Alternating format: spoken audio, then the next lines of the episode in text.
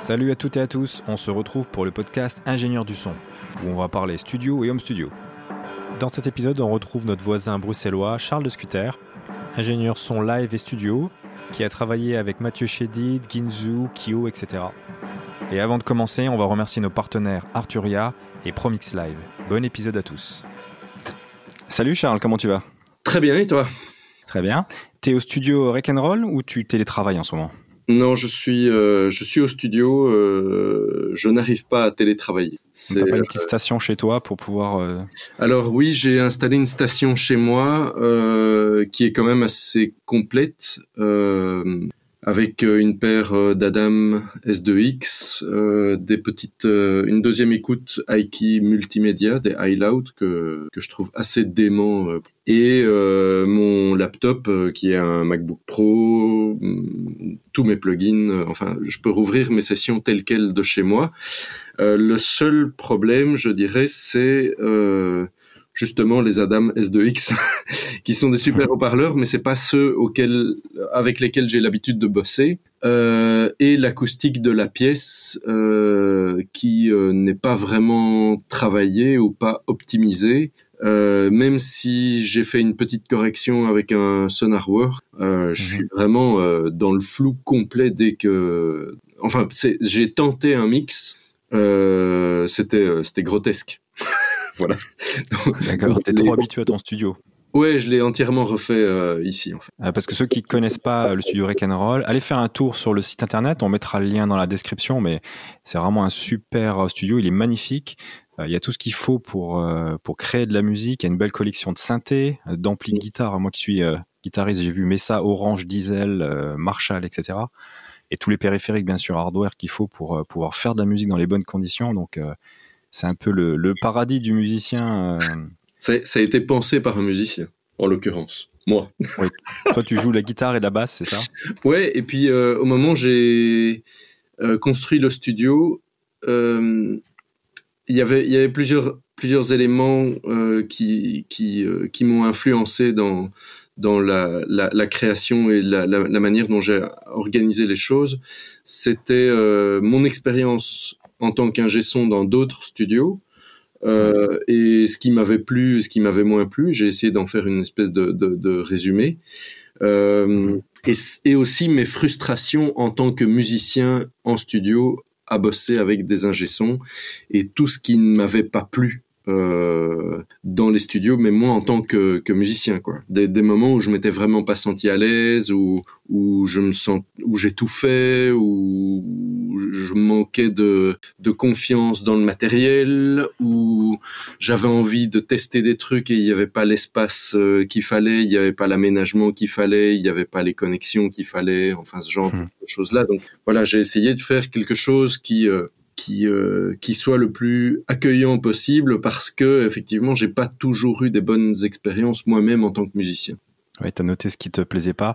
Est-ce que c'est pas un peu le départ de beaucoup d'ingé qui se disent, euh, qui, qui, arrivent un jour en studio en tant que musicien et se disent, ben ça je peux faire parce que franchement euh, c'est pas terrible. Et donc du coup ils créent leur propre structure ou ils décident de d'enregistrer en disant moi je peux faire tout aussi bien en, en bossant un petit peu dur?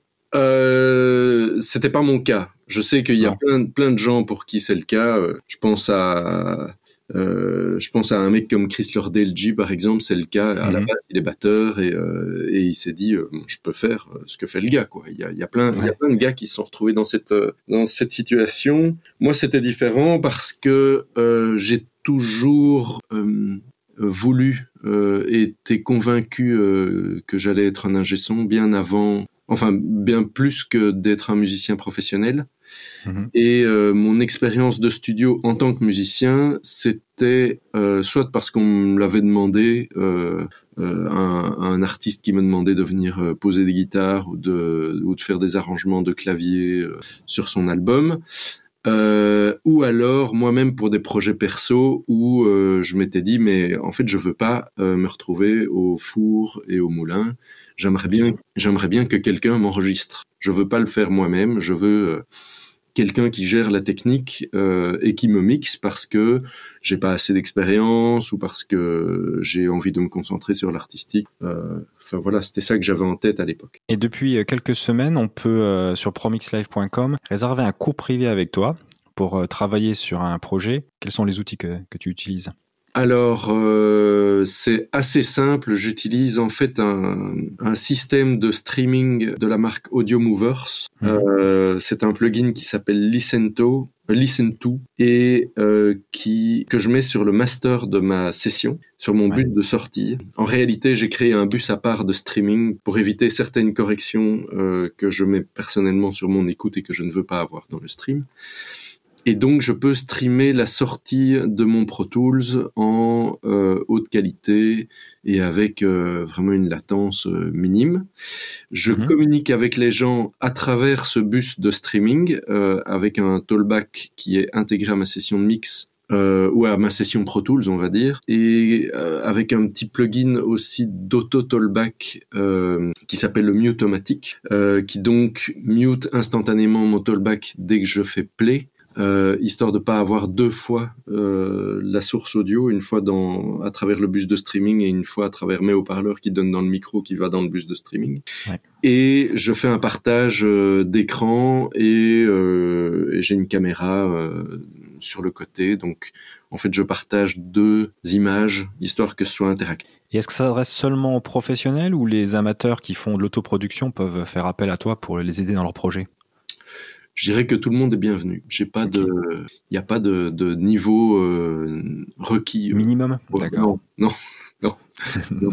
Je dirais le, le seul truc, c'est, c'est au moins de pouvoir se débrouiller avec euh, avec euh, Zoom et euh, d'arriver à écouter du son dans ses haut-parleurs chez soi sans que sans que quelque part on, on, on perde du temps euh, pendant le cours pour juste des, des, des soucis techniques. Oui, de, de la communication simplement. Ouais. C'est ça. Quelle station de travail euh, tu, tu, préfères utiliser? Euh, Je dirais que moi, je bosse sur Pro Tools, donc j'aurais mmh. difficile à aiguiller les gens sur une méthode euh, à travers d'autres euh, d'autres DAW, euh, parce qu'en fait, je les connais ou beaucoup moins bien ou pas du tout. Mmh. mais je dirais qu'à partir du moment où, par exemple, j'ai des exports audio euh, des pistes séparées euh, ou des print screen parce que les, les plugins finalement c'est les mêmes euh, que ce soit dans, dans, dans Pro Tools ou dans Logic ou enfin c'est ou le même principe ou carrément les mêmes plugins -hmm. donc je pense que c'est pas limitant en tout cas d'avoir un autre un plugin d'équalisation euh, réagit exactement pareil, peu importe euh, la station de travail, de toute façon. Oui. Si on a le même modèle. Mmh. Oui, oui. Après, pour moi, c'est euh, euh, justement, c'est peut-être pas le modèle spécialement d'EQ qui peut poser problème ou de compresseur, c'est plus l'utilisation en elle-même. Mmh. S'il y a des gens qui galèrent euh, euh, parce que, par exemple, leur mix manque de profondeur, manque de 3D, manque de clarté, euh, quand ils essayent d'obtenir de la clarté, ça devient agressif et du coup, ils, ils, ils, ils pédalent un peu euh, dans la smoule par rapport à ça. Euh, c'est pas, euh, il y a d'autres clés, il y a d'autres moyens d'obtenir le résultat que de jouer spécifiquement avec un EQ. Donc ça, pour moi, ça peut aller plus loin que ça. C'est c'est de l'EQ, c'est de la distorsion, c'est euh, c'est de la compression, c'est du traitement en parallèle, c'est plein plein de choses comme ça qui font que on obtient au final un résultat. Après, peu importe que ce soit via un plugin euh, interne euh, à un software euh, X ou Y ou que ce soit un Waves ou un UAD ou peu importe en fait. On, on peut oui, se débrouiller avec tout. C'est plus l'analyse que l'outil qui compte. Tout à fait. Dans, dans, ta liste de, de ceux avec qui tu as travaillé, il y a Bonnet M. On en parle oui. Comment on case ça dans son CV entre Plémo et Romano Nervoso? Ben, En fait, j'ai travaillé avec eux, donc je l'ai mis dans le CV. Ouais. Mais, euh, mais c'est ma première tournée, en fait. Euh, C'était donc en live C'était en live. Euh, et l'histoire est la suivante c'est que moi, j'étais stagiaire dans une petite boîte de son près de chez moi. Et euh, il y avait dans la même ville une autre boîte de son qui s'appelait Studio 54, qui je pense n'existe plus, qui avait quelques contrats en fait avec des boîtes de nuit euh, parisiennes euh, à l'époque, dont une boîte qui s'appelait le Palace qui était, euh, je sais pas où, dans, dans Paris, mais qui était, moi j'ai souvenir que c'était immense et il y avait euh, deux tonnes de JBL euh, dedans installées par des Belges. Euh, et donc le Palace a organisé un jour un concert de Bonnet M Et euh, comme il, se faisait juste fournir de, des haut-parleurs euh, et, et, probablement des DJ de temps en temps ou ce genre de, de choses-là, mais pas euh, de mixeurs ou d'équipements pro audio, on va dire, ils ont appelé la société Studio 54 en disant oui, le mois prochain on a un concert, est-ce que vous avez quelqu'un qui est capable de venir le mixer? Or, un vrai groupe. Ouais, Or, cette boîte euh, ne faisait que de l'événementiel ou du DJing, donc ils n'avaient pas du tout l'habitude de mixer des, des, des, concerts. Donc ils ont contacté cette toute petite boîte dans laquelle j'étais stagiaire pour voir si le gars euh, qui tenait cette boîte était OK pour, euh, pour descendre à Paris faire le mix. Lui, il n'était pas dispo, j'étais à côté de lui, il m'a regardé, il m'a dit, t'as envie de le faire? Je dis, ouais, OK. Et donc, je suis parti euh, en voiture. Ce qui est, enfin pour l'anecdote, ce qui est rigolo, c'est que moi j'avais pas le permis, j'étais même pas majeur, donc j'étais euh, dans une bagnole en train de descendre à Paris avec d'autres techniciens. J'ai dormi tout le long du trajet. Je suis arrivé sur place, j'ai rencontré le groupe. Euh, c'était assez facile à mixer. Hein. C'était en gros euh, quatre voix, euh, une bande playback et et une et une guitare et c'était c'était fini. On s'est bien entendu avec Liz Mitchell entre autres, qui était la la, la chanteuse à l'époque et le manager. Ils m'ont proposé de faire d'autres dates avec eux euh, parce qu'ils avaient d'autres dates de, de tournée de boîtes de nuit euh, à travers euh, la France et la Belgique. Et donc ah, j'ai dit oui j'en ai fait pas des tonnes hein, six ou sept un truc comme ça et c'est une belle carte de visite hein euh, oui c'était c'était c'était en tout cas c'était comique parce que voilà, c'était de la disco. Euh, j'avais, euh, on, m'a refusé quand même. Euh, il y a eu un soir, on m'a refusé l'accès à la console parce que parce que le gars pensait que j'étais entré par erreur dans la boîte trop jeune. Donc le, le, le, vigile là, il m'a foutu dehors et il n'y avait pas de il y avait pas de portable ni de trucs comme ça. Donc ça a été vraiment compliqué. Il a fallu attendre que le groupe réalise que ben j'avais disparu. la console. voilà et qui viennent à, ma recherche à l'extérieur de la boîte. voilà. Et qui disent non, non, c'est vraiment l'ingé son, l'enfant là, c'est lui qui doit aller mixer. c'est le gamin qui nous mixe. c'est ça, exactement, exactement. Voilà. Et comment ça se passe euh, pendant la crise? Au Rock'n'Roll Studio en ce moment Alors, on a continué. Euh, en fait, en Belgique, on est euh, les, les, règles sont euh, assez simples. Euh, c'est on, ne nous interdit pas de travailler. Le télétravail est obligatoire et si le télétravail n'est pas possible, on peut aller travailler sans attestation, papier ou quoi que ce soit, à partir du moment où on respecte les distances sanitaires, voilà, de 1m50. Mmh. Bon, ici, ça n'a pas de, de, sens, mais moi je suis tout seul dans ma régie, donc je me suis fait arrêter par les flics je leur ai dit, ben, je vais travailler. Ils m'ont dit, ah, bah, ok. Voilà. Et du coup, ben, j'ai continué à faire euh, du mix euh, à distance avec euh, ces systèmes Audio Movers et, euh, et de la com à travers Zoom. mon collègue Steph, qui s'occupe de l'audiovisuel, a continué à faire du bruitage aussi, parce que le mm de bruitage est assez grand. donc on a continué à bosser comme ça, et en fait on reprend ici à partir de la semaine prochaine le boulot. Comme en France, oui.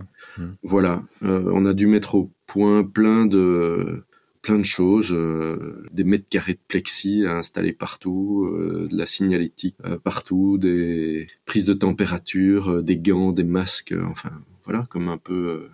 on essaye de, de, de, de, se protéger quand même un max pour pas qu'il y ait de deuxième, de deuxième vague, mais qu'on puisse bosser parce que en fait du boulot il y en a. Bien sûr. voilà. Il y a des musiciens qui produisent du contenu toujours, euh, qui profitent justement de, de, cette crise du coronavirus pour euh, être super euh, créatifs. Euh, d'une part, et d'autre part, pour ce qui est de l'audiovisuel, là, la pression elle est bien plus grande encore parce que mmh. les clients de nos clients qui sont Netflix, Amazon, Apple, etc., etc., ben, eux, ils cartonnent en fait. Et ils ont besoin de mmh. contenu, donc, donc l'audiovisuel, ça, voilà, c'est un, un domaine où ça se passe pas trop mal. Et pour les gens qui voudraient aider un petit peu les artistes, qui veulent les soutenir, euh, tu as des idées pour, euh, pour qu'ils puissent les, les, soutenir et les aider euh, pendant cette crise à tenir le coup? Ah, Oui, écoutez Spotify. N'hésitez pas à écouter beaucoup de musique. Euh, je pense que c'est le moyen le plus simple euh, de, de soutenir euh, les gens et ça ne, ça ne coûte pas plus que l'abonnement qu'on a déjà. Mhm. par contre, c'est vrai que, par exemple, il y a des playlists il y a deux playlists qui s'appellent Stream It Belgium qui ont été créées avec plein d'artistes belges. Ça a été créé par euh, un, deux, deux gars qui ont des labels indépendants, un attaché de presse, euh, un manager. Enfin, chez nous, c'est très artisanal. Donc, euh, on va dire c'est une bande de copains, on va dire, qui, qui ont créé ces playlists-là et qui ont inclus tous les artistes belges qui euh, euh, qui avaient envie d'y participer. Il n'y avait pas vraiment de sélection euh, à se dire non ta musique est pas assez bien ou non voilà c'était vraiment un élan solidaire et c'est vrai que ça a fait grimper les enfin les les les, les plays euh, d'artistes, les écoutes, ça a fait plus 30 000 par jour tous les jours. donc écouter la musique et soutenir les artistes comme ça ou acheter leurs albums en ligne ou voilà euh, Mine de rien. Ou du merchandising.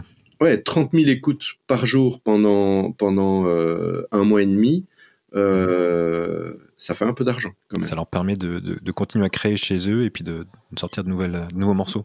Oui, puis ça permet aussi de les, les promouvoir euh, tout simplement artistiquement auprès de mmh. gens qui ont voilà qui ont pas nécessairement l'habitude et qui se disent ah bah tiens on va écouter des artistes belges. Euh, comme ça a eu du succès, les radios ont suivi. Euh, en fait, il y a, y a, pas mal de radios qui ont parlé de ces deux playlists, qui ont commencé à calquer aussi un peu leur programmation sur sur ces playlists. Donc vraiment ça ça a fort porté ses, ses fruits et ça a été porté finalement par euh, le public qui euh, voilà qui n'a pas euh, qui n'a pas dû mettre la main au porte-monnaie ou se poser la question de se dire oui mais non mais les artistes moi je pense ça ou je pense ceci bon voilà ils ont juste écouté de la musique ils se sont fait plaisir et tout le monde écoute. et avec ces tous ces lives qui sont annulés tous ces concerts qui vont être peut-être repoussés jusqu'à fin d'année ou, peut-être même l'année prochaine toi qui es un chef d'entreprise qu'est-ce qui va faire la différence entre ceux qui vont passer la crise et ceux qui vont pas s'en relever?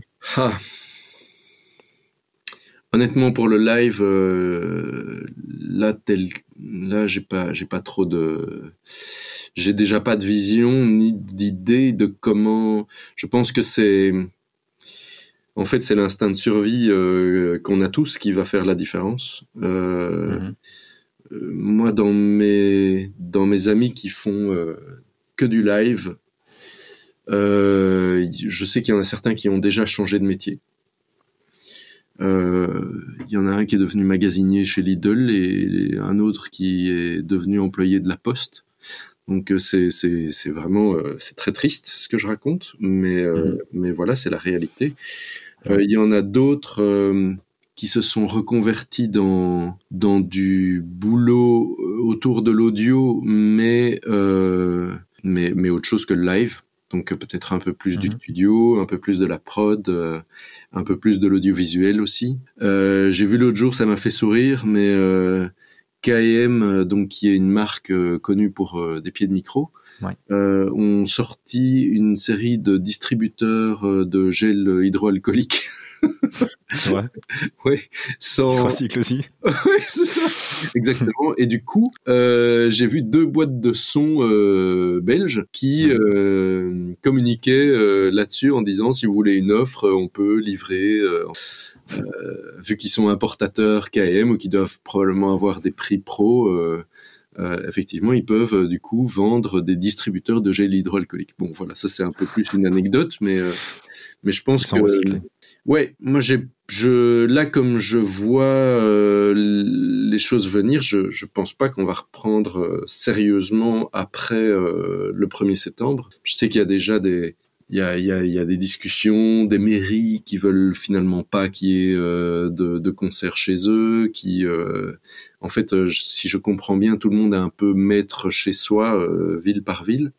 Et donc je pense que ça va être vraiment très très compliqué. Je sais que à Bruxelles, ici au Palais 12, ils ont investi euh, des millions d'euros dans des filtres à UV.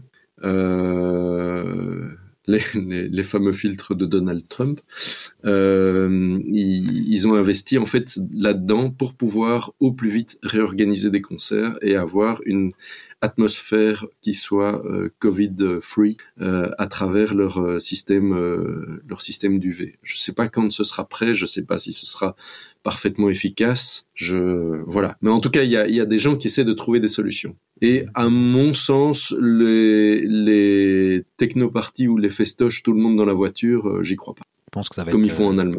ça va C'est être, horrible. bloqué jusqu'à la fin de l'année, au moins, voire l'année prochaine, quoi. Euh, je je sais pas. Je sais pas. Je sais que enfin oui, je non je n'en sais rien. Moi dans les dates que j'avais prévues euh, ici euh, au printemps, elles sont reportées au mois d'octobre, mais elles sont euh, en option effectivement. Et j'ai entendu dire qu'il y a par exemple les transmusicales de Rennes, ils hésitent fortement, alors que ça c'est en décembre. Donc il, est fort possible que ce soit annulé. Bon voilà, je pense si eux ils annulent, ça va faire effet boule de neige. Ouais, ouais. Euh, Passons à des choses positives un petit peu. Oui, voilà. Est-ce est-ce que, euh, grâce à ce moment un petit peu de calme, tu as le temps de composer Et est-ce que si tu devais faire ton propre album, à quoi il ressemblerait? Euh, là, je pense que ça ressemblerait à de la musique pour enfants.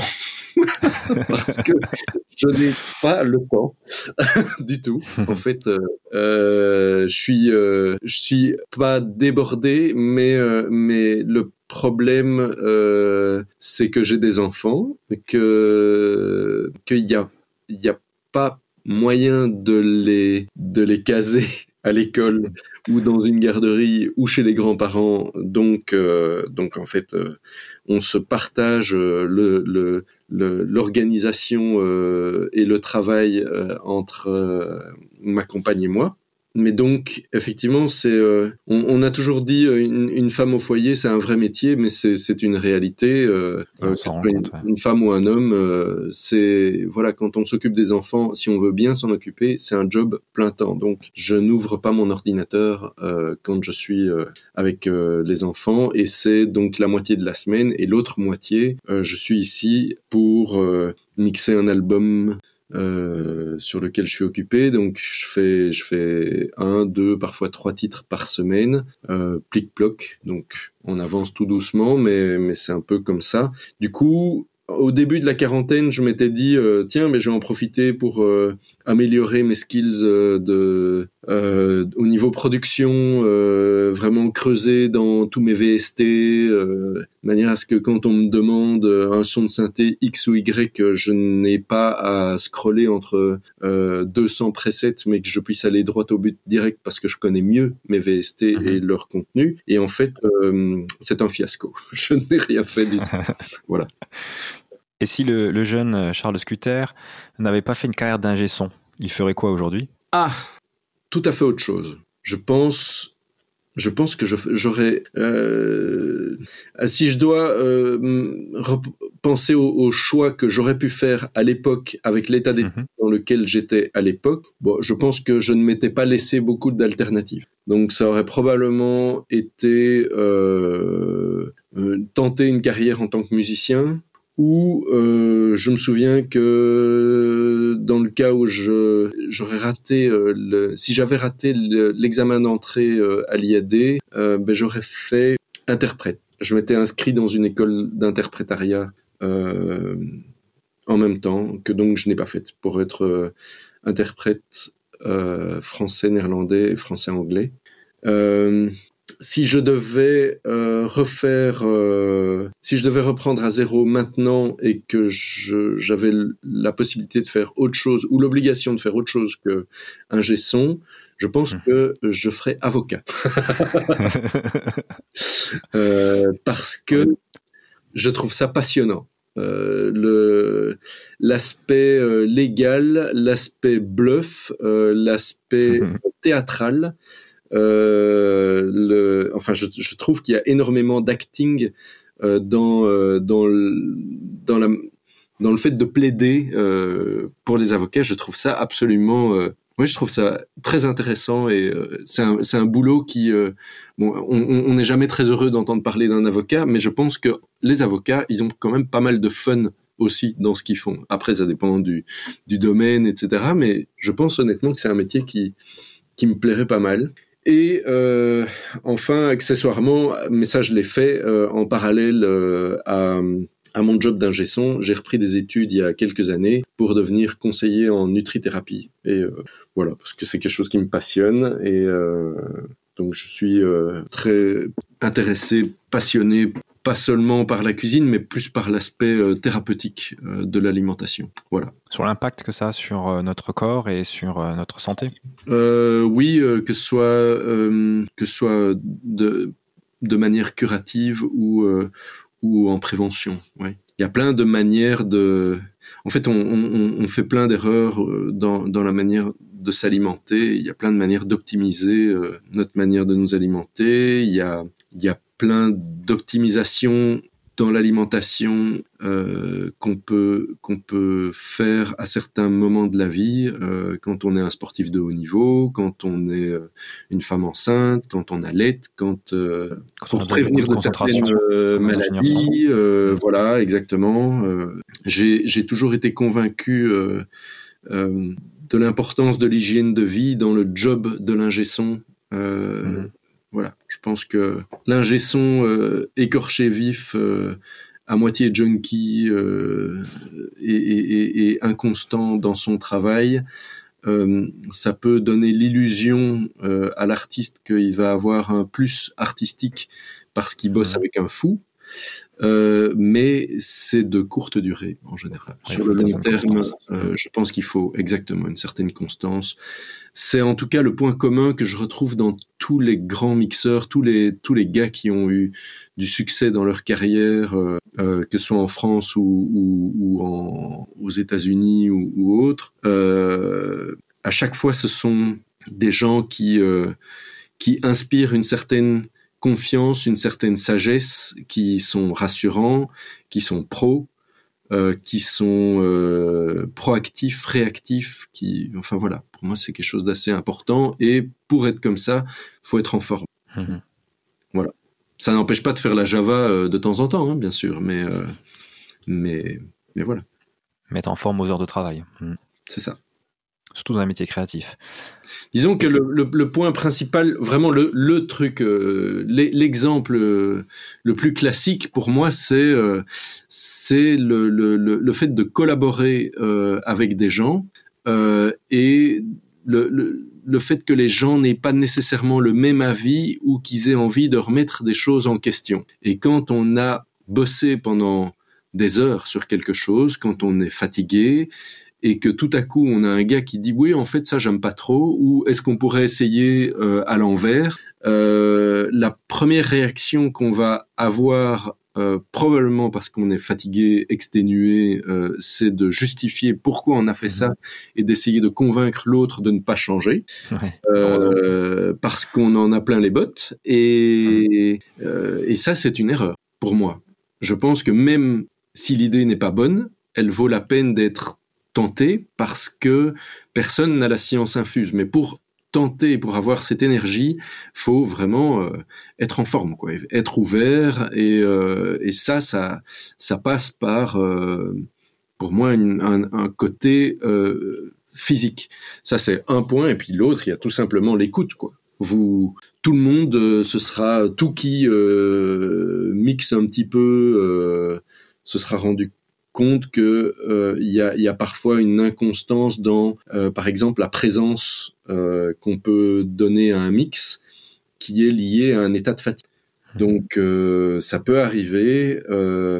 c'est un truc qui est d'autant plus flag sur la, sur la longueur d'un album, par exemple. Quand on a 12 titres à mixer en 12 jours d'affilée, en général, la, la présence après, ça dépend des gens, mais elle peut aller en augmentant ou en diminuant. C'est-à-dire que plus les jours avancent, plus la fatigue auditive et la fatigue tout court euh, se, se, ressent, plus on va par exemple diminuer les aigus parce que ça nous casse les oreilles et on va faire quelque chose de moins présent et moins clair parce qu'en fait euh, on, on, va avoir une tendance à se protéger euh, finalement en faisant en tournant des EQ, hein, mm-hmm. ou l'inverse c'est-à-dire qu'on entend de moins en moins euh, parce qu'on a les oreilles qui se protègent toutes seules, qui se bouchent, et, et, qui se bouchent, et on met de plus en plus d'aigus et, euh, et voilà, quand on passe euh, tous les mix les uns après les autres, on se rend compte que waouh, en fait, il y a quand même avec sur la sur la durée, il y a une, une grosse différence, enfin une grosse, une, en tout cas une différence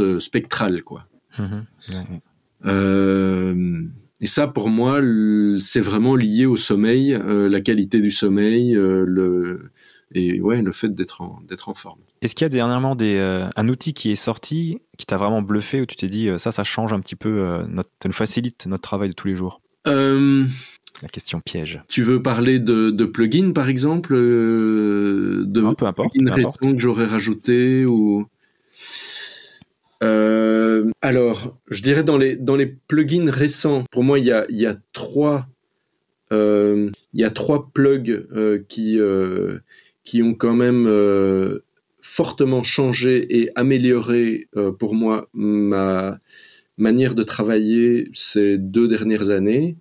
Mmh. C'est le M Compare de chez Melda, ah oui. qui donc est un plugin qu'on met sur euh, le master et qui permet de comparer en fait toute une série de sources différentes euh, qui sont par exemple des versions de mix antérieures ou d'autres titres du même album ou des références externes euh, d'autres artistes en ayant une compensation de niveau automatique, donc on n'est pas bluffé par le plus fort égale mieux, euh, et en même temps, si c'est par exemple des mêmes versions de mix euh, ou, le rough mix par rapport au mix, euh, il y a un système de synchro qui fait qu'il n'y a pas de saute temporelle quand on passe d'une version à l'autre. Donc le, cerveau peut vraiment rester, enfin ne pas être dérangé par une saute temporelle ou par une différence de volume.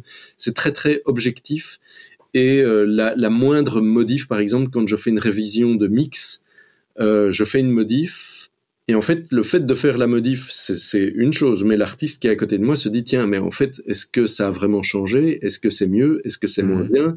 Pas de problème. En fait, j'ai ma version précédente de mix qui est prête, et je switch de l'une à l'autre, et donc on peut se rendre compte directement de la, de la différence. Pour moi, ça, ça a été euh, un gros, gros, gros, gros, gros changement et c'est dix fois mieux que de euh, switcher sur euh, mon système de monitoring entre les différentes sources entrantes, mmh, comme on ouais. pouvait le faire dans le temps sur une console en disant bon ben j'ai euh, mon tout track return sur lequel j'ai mon CD qui tourne en même temps, enfin voilà pour vraiment faire un truc à l'ancienne où les niveaux sont pas matchés ou enfin bon, voilà ici c'est c'est extrêmement efficace. Ouais. Il y a ça. Il y a euh, tout ce que Isotope a développé, euh, entre autres le Tonal euh, Balance Control, avec la possibilité d'isoler certaines fréquences et d'avoir la, allez, une, une, une, idée de à quel point on est ou pas dans les clous. Après, mhm. je trouve que c'est un peu propre euh, leur euh, leur euh, courbe euh, indicative. Euh, donc, avec le temps, j'ai appris à sortir de, de ce qu'ils indiquent en me disant ouais, mais en fait, moi, je veux quand même quelque chose de plus agressif que ce qu'ils suggèrent, ou je veux quand même un bas plus fat que ce qu'ils suggèrent. ce qui est pas mal aussi, c'est que ce, ce système permet d'importer des courbes d'autres d'autres artistes plutôt que les courbes proposé à la base par euh, par Isotope. Donc euh, ça c'est quand même très très intéressant aussi. Et enfin euh, SonarWorks euh, qui donc est un un petit soft de correction d'écoute que je trouve euh, assez efficace et qui que que j'utilise tout le temps, mais doucement. Quelques quelques pourcents seulement, mais ça me fait une petite correction qui, qui améliore encore euh, mon écoute. Et euh, euh, je, je, parlais de l'écoute chez moi avec les S2X. Bon, sans SonarWorks, là c'était, enfin, c'était vraiment horrible. Est-ce que ta pièce n'est pas traitée du tout? Non, puis euh, je suis dans un coin de la pièce, donc il y a un haut-parleur qui est dans, dans, dans, un coin contre, euh, enfin dans un coin de entre deux murs. Euh, donc bon, il y a le bas là-bas, c'est de ce côté-là, c'est la Java, de l'autre côté, c'est pas le cas, donc il y a un déséquilibre. Et c'est vrai que même si c'est pas euh, dément, euh, SonarWorks a permis de contrebalancer quand même ce genre de, de, de, de soucis. Et ça me ça me permet euh, de, de, de, bosser ou de préparer des choses un peu, ou de faire peut-être des modifs de mix de chez moi un peu plus en confiance. Parce que c'est vrai que bon, si on me demande euh, euh, un dB en plus de, de, de, basse ou de reverb ou quoi que ce soit, je peux le faire de chez moi. J'ai quand même suffisamment. Je ne pourrais pas faire un mix from scratch de chez mhm. moi, mais, mais des modifs, oui, pas de problème. Et eh ben juste après être passé à, ton studio pour l'émission de ProMix Live, euh, il y a eu le Black Friday et je me suis payé le SonarWork, le système avec le micro, et j'ai calibré mes enceintes et ça fait une grosse, grosse différence. Oui, c'est surprenant. Hein. Et si on travaille à bas volume, euh, comme la pièce n'est pas trop excitée, ça marche bien et on a quelque chose de pas 100% euh, parfait, mais déjà de, de, moins, de moins biaisé. Quoi. Alors, j'ai remarqué euh, quelque chose d'assez surprenant. Donc, moi, en fait, ma pièce, si on si on rentre les, les, les cotes, les mesures de ma pièce dans un, un programme euh, d'acoustique, on se rend compte que la fréquence de résonance liée à, au volume de ma pièce, c'est, je mhm. crois, 117 Hertz. Donc, SonarWorks s'est rendu compte que effectivement, j'avais un petit boost à 117 qui me nettoie. Euh, sur en tout cas la mesure que j'avais faite avec mes ATC. Et euh, au début, je m'étais dit ah merde, euh, avec mes NS10, il va falloir que je désenclenche SonarWorks parce que c'est pas la même couleur que les ATC, évidemment. Euh, mais en plus, j'ai tendance à bosser à très bas volume avec les NS10, donc ça va pas exciter la pièce. Euh, bon voilà. Donc j'ai fait euh, une mesure SonarWorks avec les NS10 en me disant bon ce sera galère, mais tant pis, je changerai de preset chaque fois que je change d'écoute. Et à ma grande surprise, je me suis rendu compte que la courbe euh, de correction de SonarWorks sur les NS10 est à peu de choses près identique à celle des ATC.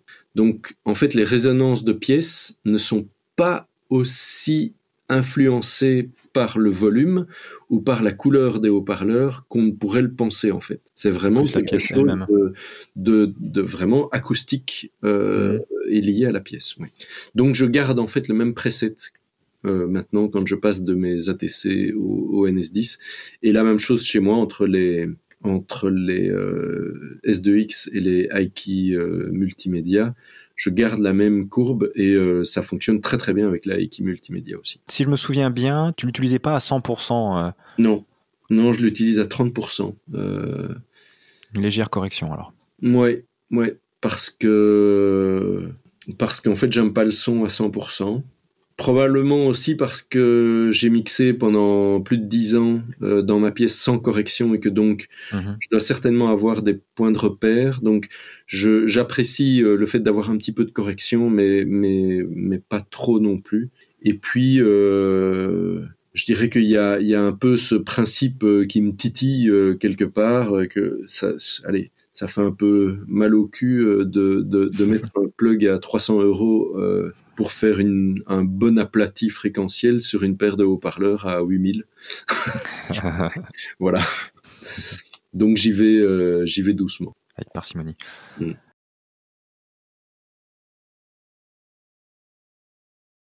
Euh, logiciel ou, euh, ou hardware, qu'est-ce que tu aimerais inventer? Waouh, ça il aurait fallu que j'ai la question plus tôt. bon, on l'annule, c'est pas grave. c'est quelque chose qui devient un outil inventer euh... pour faciliter le travail quoi tous les jours. Ce qui manque dans ah. l'audio d'après toi. Hmm. Même si c'est pas réalisable. Hein. Une station de mix dans une auto. dans une voiture. ouais, c'est ça. Pouvoir. Un break ou une citadine? pouvoir euh, avoir la possibilité de faire des retouches de mix dans ma voiture. Sur le chemin du travail. Ouais. à partir du tableau de bord euh, du, qui sert aussi au GPS et, et autres. Ouais. Avec, euh, avec une molette euh, unique qui, qui me permet de, de, de, faire des modifs tout en continuant à regarder la route.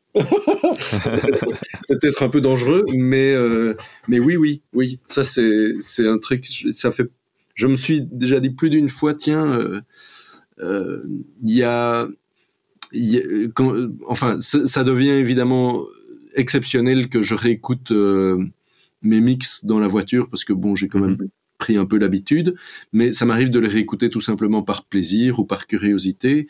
Et euh, s'il y a des trucs qui me dérangent dans ma bagnole, Euh, ça, ça m'arrive de m'arrêter sur le bord de la route pour prendre des notes, euh, pour être sûr de pas tout oublier. Tout comme, tout comme, par contre là, là c'est plus fréquent.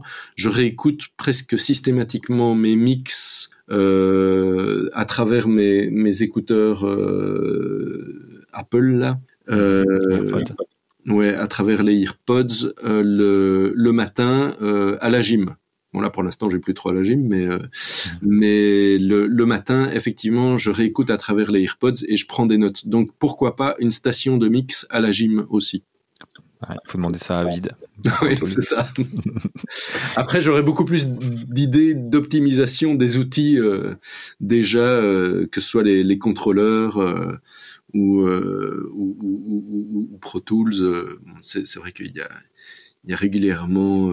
là, j'ai pas. Enfin, pour les contrôleurs, peut-être un peu plus que pour Pro Tools en lui-même, surtout qu'ils viennent de sortir cette nouvelle version qui est assez assez géniale. Euh, mais oui, là, j'ai régulièrement des, des, des petites idées de, de choses que, qui me plairait euh, d'optimiser. Ok. Ben, un grand merci à toi, Charles, Avec plaisir. pour ton temps. Et puis, euh, ceux qui veulent voir ton cours chez Promix Live, un cours assez intéressant avec le groupe Aura, pour lequel tu avais mixé carrément deux titres, dont un avec un petit quartet de cordes. C'était super intéressant. Et puis, on vous rappelle qu'il y a toujours les cours privés sur Promix Live. Vous pouvez directement interagir avec, euh, avec Charles. Donc, un grand merci à toi, Charles. Avec plaisir.